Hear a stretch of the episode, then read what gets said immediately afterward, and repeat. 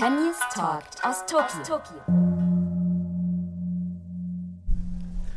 Konnichiwa aus Tokio. Unser täglicher Podcast von den Olympischen Spielen 2021, die offiziell ja Tokio 2020 heißen und die gestern dann endlich offiziell begonnen haben mit einer Eröffnungsfeier im großen Olympiastadion für Gabriele Pochhammer.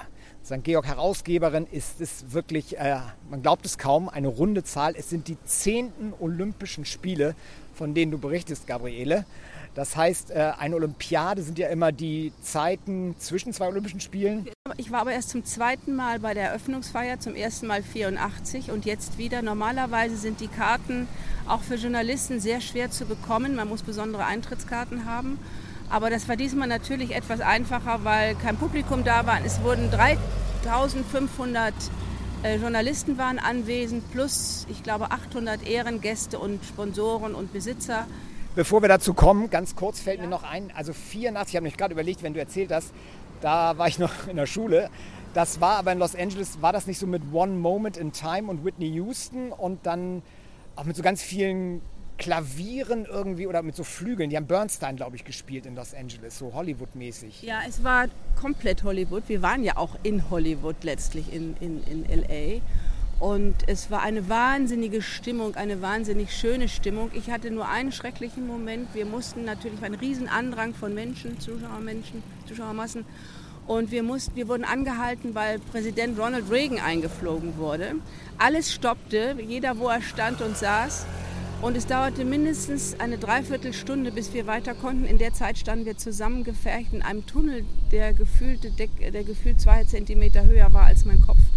Und jetzt weiß ich, was Platzangst ist und habe mich deswegen auch nie wieder um eine Karte bemüht, weil diese Menschenmassen waren wirklich schrecklich. Die Show war toll und richtig Hollywood und richtig schön.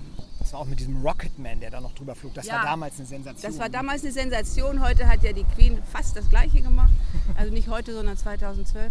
Aber damals war das eine Sensation und alle waren sehr erfüllt. Es waren wahnsinnig sonnige Spiele mit sehr, sehr fröhlichen Menschen, sehr amerikanisch, sehr sehr laut und sehr farbig. Es war sehr schön. Okay, viele Menschen geht nicht. Das war angesagt. Äh, die Queen war nicht da, dafür war der Tennu, der Kaiser, gestern da. Wir haben heute Morgen im Hotel schon kurz gesprochen. Da hast du erzählt, beeindruckender war fast zunächst der Weg ins Stadion. Diesmal nicht zusammengepfercht, aber auch abgetrennt von den Japanern ja sehr streng abgetrennt. Und er war eigentlich, es war eigentlich beklemmend, es war rührend, es war beklemmend. Und es hat uns eigentlich auch sehr deutlich vor Augen geführt, äh, wie schwierig das hier auch für die Gastgebernation ist, diese Spiele durchzuführen. Also wir gingen, die, die Journalisten wurden in Bussen zum Stadion gefahren, mussten dann einen relativ langen Weg gehen durch Akkreditierung und so weiter. Getrennt von, durch einen hohen Drahtzaun standen Menschen äh, die uns zuwinken, die lachten, die Schilder hochhielten, die aber nicht, nicht nur nicht zu uns kommen konnten, sondern die auch nicht ins Stadion zu der Show kommen konnten. Und das, äh, das raubte einem eigentlich den Atem, weil es so traurig war. Und sie wollten gerne, sie konnten nicht, sie durften nicht. Und sie gaben aber auch überhaupt kein Gefühl, dass sie uns nicht wollten. Im Gegenteil, ich war ja hierher gekommen in dem Gefühl, du kommst in ein Land, wo man dich eigentlich nicht will, wo du als Viren Träger, als potenzieller betrachtet wirst und die, denen wäre es lieber, du wärst gar nicht da. Das gilt sicherlich auch für viele Japaner, aber die, die gestern da am Zaun stunden, und das waren viele, die gaben uns das Gefühl, wir sind willkommen und sie freuen sich, dass wir trotzdem gekommen sind und dass sie nicht rein können. Ja, das war herzerweichend, muss ich sagen.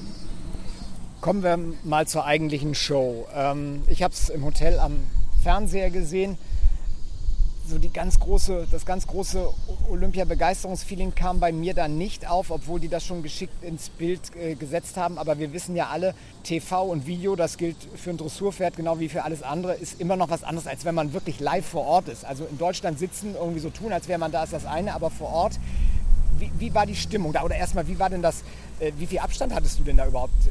Also der Abstand war kein Problem. Es war natürlich sehr leer, auch an den oberen Gängen. Ich saß am oberen Gang, da waren immer so Zweierstühle in, in, in gebührendem Abstand. Ich hatte davon von einer Zweiergruppe äh, das, den, den Platz eingenommen. Also das war überhaupt kein Problem. Und neben mir in Abstand saßen Fotografen und Kollegen.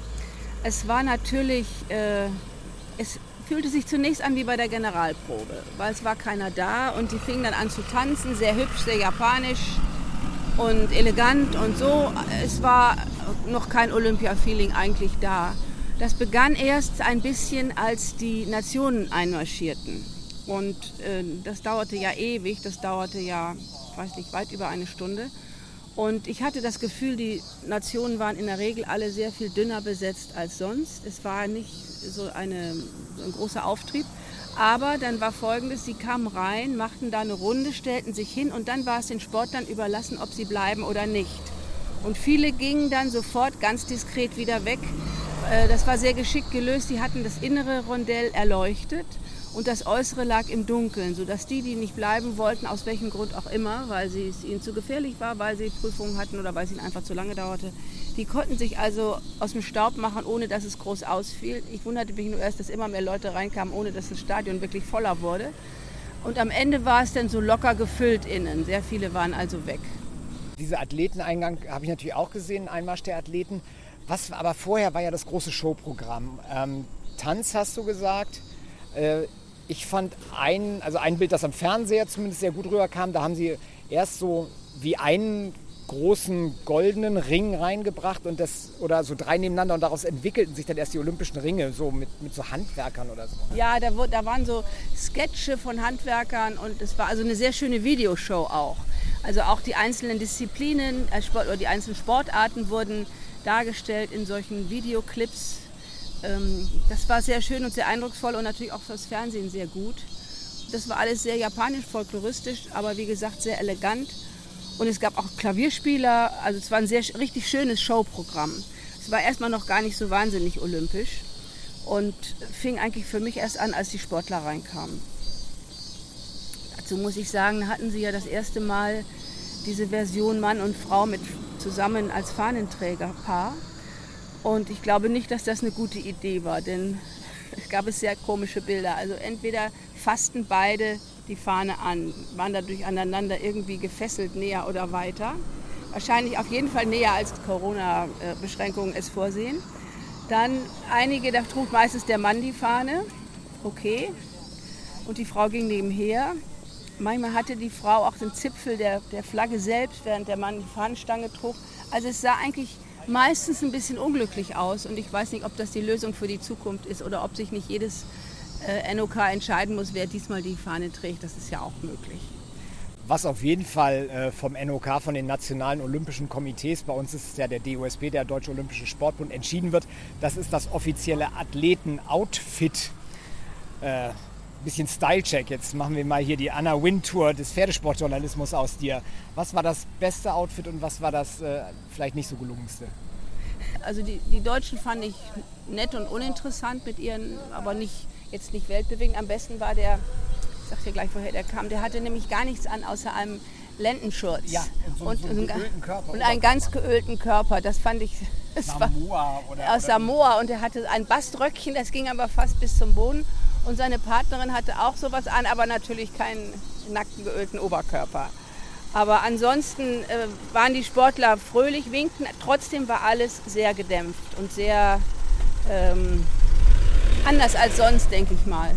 Aber es war eine würdige Feier, es war auch eine nicht aufgeplusterte Feier. Oft sind diese Feiern ja auch schon sehr, sehr aufwendig und teuer gewesen. Das wäre ja auch gar nicht angemessen gewesen. Und dann der, wurde er natürlich, hat Bach gesprochen, hat der Tenno gesprochen, das war, wurde auch übersetzt, alles schön, das konnte man im Fernsehen ja auch gut sehen. Und dann hat der Tenno die Spiele eröffnet und dann der große, Höhe, der große Höhepunkt war das Entzünden der Fackel. Und da wunderte, da stand mitten im, im Rund stand schon so eine Art Zelt mit einer Kugel oben drauf. Die stand da und so eine ja, ja, so eine Art Pyramidenkonstruktion ja. mit einer Kugel oben drauf. Da standen die, ähm, da gingen sie immer rum und da war auch das Podest, wo zum Teil von gesprochen wurde. Und ich dachte, überlegte immer schon, wo packen sie eigentlich dieses Feuer hin und äh, was hat dieses Ding da zu bedeuten. Ja, das wusste ich dann. Dann kam also wurde die Fackel reingetragen und wie es üblich ist, wurden sie auf den letzten Metern äh, verfolgt von den Kameras, bis sie ins Stadion kamen. Also die letzten Träger, das war ja immer sehr, ist ja sehr ehrenvoll, je näher man an das eigentliche Feuer kommt, dass man die Fackel tragen darf. Und da hatten sie also auch eine sehr ähm, gemischte Auswahl getroffen, Spitzensportler und eine Rollstuhlfahrerin und auch etwas ältere Menschen, die sehr deutlich sehr behindert gingen.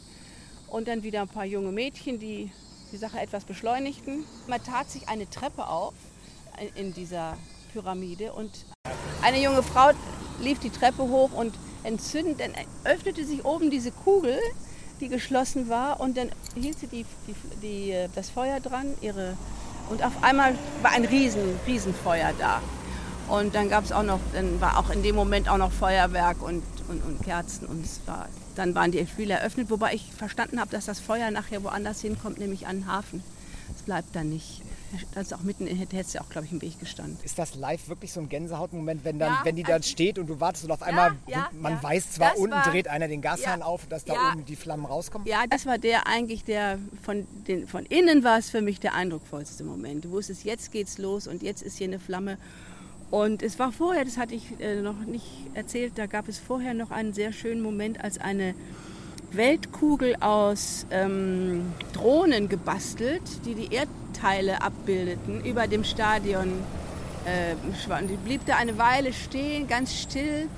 Blau leuchtend. Blau und gelb leuchtend und du hattest das Gefühl, ja, es gibt diese eine Welt, es gibt vielleicht doch diese Menschen, die friedlich miteinander Sport machen wollen. Das war auch ein sehr berührender Moment und da waren alle auch ganz still. Also es gab berührende Momente, es war keine, abgesehen von einigen Feuerwerksknallern, keine sehr laute Feier, keine übermütige Feier, aber es war eine würdige, stille Feier.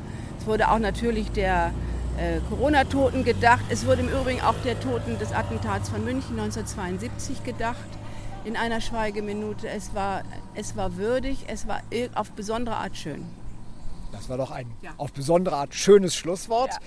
Wir beiden werden weiter hier jetzt gucken. Jetzt geht es sportlich ran. Wir ja. zählen jetzt Piaf-Tritte. Wir gucken natürlich keine Stangen runter bei anderen Nationen. Das würden wir niemals tun, aber wir werden versuchen, so dicht wie möglich immer dran zu sein ja, an unseren ja Sportlern. Ja, und ich habe das Gefühl, ich weiß nicht, wie es dir geht, wir sind ja auch mit großen Vorbehalten hierher gekommen, wie, oder Ängsten, wie wird es werden, können wir ordentlich arbeiten, können wir mit unseren Reitern sprechen, können wir überhaupt so live dabei sein, dass es einen Unterschied macht, ob man zu Hause ist oder nicht. Manche sagen, ja, kann es gleich zu Hause bleiben, kann es alles im Fernsehen sehen. Nein, man kann nicht alles im Fernsehen sehen.